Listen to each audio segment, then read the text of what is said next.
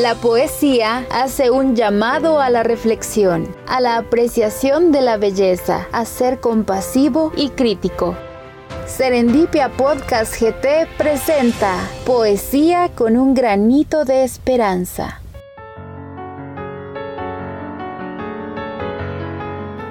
Quiero pedir perdón. Llegaste a mi vida, vi saltar de alegría cuando sentías mi presencia. Tenías esa chispa hermosa en tus ojos y esa manifestación de amor que me hacía sentir. Cuando lamías mis manos meneabas tu colita, eres una hermosa cachorrita. Conforme el tiempo me fui olvidando de ti. Los quehaceres de la vida hicieron que dejaras de ser importante. Ahora que han pasado los años y ya no escuchas, no ves y has perdido aquella agilidad que te caracteriza, te veo tendida en el patio y sé que muy pronto partirás. Quisiera regresar el tiempo y cambiar todo lo que no hice. Perdóname por no amarte como debía, por no cuidarte, cuando yo siempre supe que hubieras dado tu vida por defender la mía, cuando siempre supe que hacías lo imposible por llamar mi atención. Perdóname por olvidarme de ti, pero contigo hoy aprendí que jamás volveré a hacer lo mismo. Aprenderé en el cachorro que me queda, a alguien importante de la familia, lo prometo.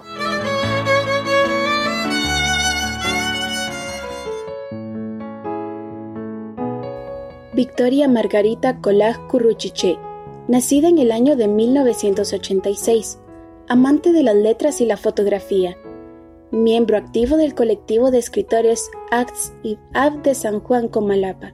Los ríos se dispersan con la sangre y los huesos de los que no reconocemos, sino por aquel color púrpura que toca el sol, su vientre llora por los hijos perdidos, entre las lunas y soledades de aquellos días del destierro y del terror. La oscura montaña es el sepulcro de los sombreros, de los rebosos, de los olvidados, de los sin nombre, de los sin llanto, de las noches polvorientas de los quinientos años, los caminos quebrados con aquellos pies sin descanso de la huida a la nada, a el vacío de la esperanza perdida. Te nombran, me nombran, entre el peso del desmayo y del flagelo, entre la agonía de los silencios, tratamos de despellejar la memoria para quitar todo el dolor, todo el horror, y así quedarnos con el perfume de las flores, la dulzura de las frutas y la tierra húmeda.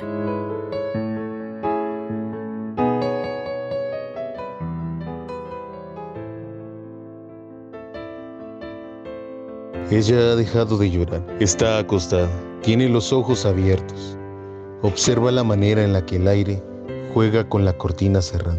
La recorre, la altera, la convierte en agua agitada. Entonces imagina que camina, que se asoma a su orilla, abre sus pliegues acuáticos con la punta del pie y se sumerge poco a poco en su oscuridad profunda, en su noche sin fondo.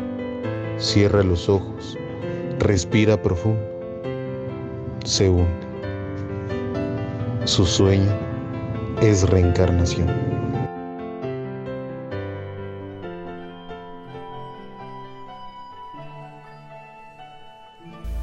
Alejandra Solórzano, Guatemala, Costa Rica, 1980. Escritora y poeta guatemalteca y costarricense. Impresiones. Esta tarde llueve violenta y la luna está agresiva. No existe esa simpatía entre naturaleza y nosotras, de la que Hume habló. Solo su boca se mueve en mi memoria, el sueño detenido a las 5 de la mañana, como una película muda y sin subtítulos donde lo veo contar el final de esta historia. Te llamo para advertir sobre estas horas, para decir que en una esquina de la cama la luna nos acecha, a mi gata y a mí. Te hablo para que no se disipe tu mirada y rezo. Las impresiones son el primer contacto. Las impresiones son el primer contacto razón. Desbocada y sorda, resalto desde la esquina de la cama el color, la realidad de la colina.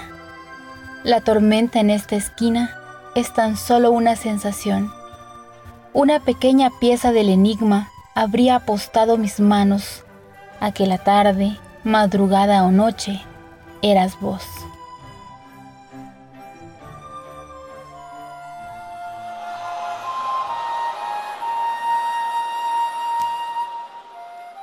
De Isabel Rosales, Quetzaltenango, 1996, por Douglas Carías. La tristeza también es un estado climático lo digo mientras nos escondemos, un gato llamado lluvia araña las ventanas. Vos dormís sobre mi hombro, afuera el gato golpea con la cola la puerta. Vos dormís sobre mi hombro, las calles se desbordan, el gato está molesto. Maulla con fuerza. Vos dormís sobre mi hombro. El gato entra, nos mira y vuelve a maullar. Cardamomo te toca buscarnos. Me despierto. Es mi turno de contar mientras se esconden.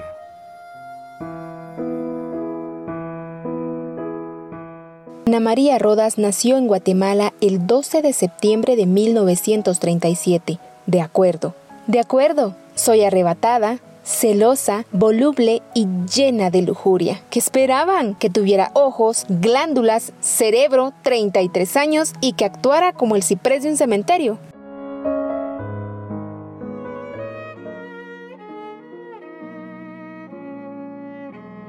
Cicatrices, por Rosa Chávez. Me gusta besar cicatrices, ahí donde la piel se hace más fuerte, allí donde los recuerdos son visibles, cicatrices de todas las formas y tamaños, pequeñitas, sobre los labios, en los párpados, en la mirada, pintadas con el filo del destino. Me gustan las cicatrices, porque allí el dolor encontró su forma, creciéndose de nuevo la piel, justo donde hubo sangre, donde hubo herida.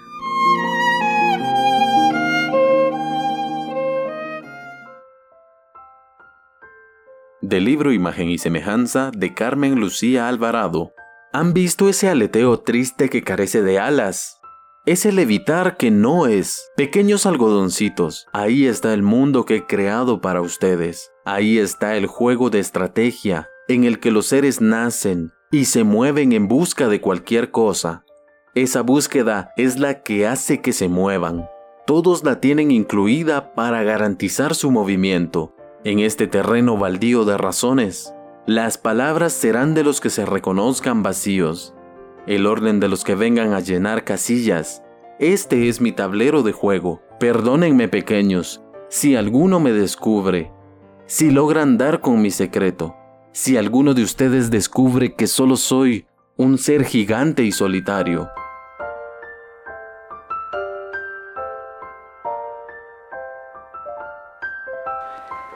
Nek McCoy, artista maya cachiquel originaria de Chixoc, San Juan Comalapa, Chimaltenango, Guatemala. Es escritora, pintora, actriz y docente. Escribe en idioma maya cachiquel, en español y en glifos mayas. Kamé, soy energía. Me lo enseñaron cuando en el vientre de la madre tierra estaba. En el puerto del inframundo, frente a los nueve escalones, esperaba el anuncio del Kamé, transformado en búho. A la llegada del tiempo y espacio, mi chumilal quiso dejarme hasta completar el ciclo de mi existencia. Pronto, vos y yo nos cruzaremos en los escalones, en el vientre de Xibalbá, y seremos nueva energía. Pero antes, entraremos al mar junto a ellos, en donde todos danzan, para convertirnos en viento, para convertirnos en brisa, para convertirnos en suspiro de esperanza.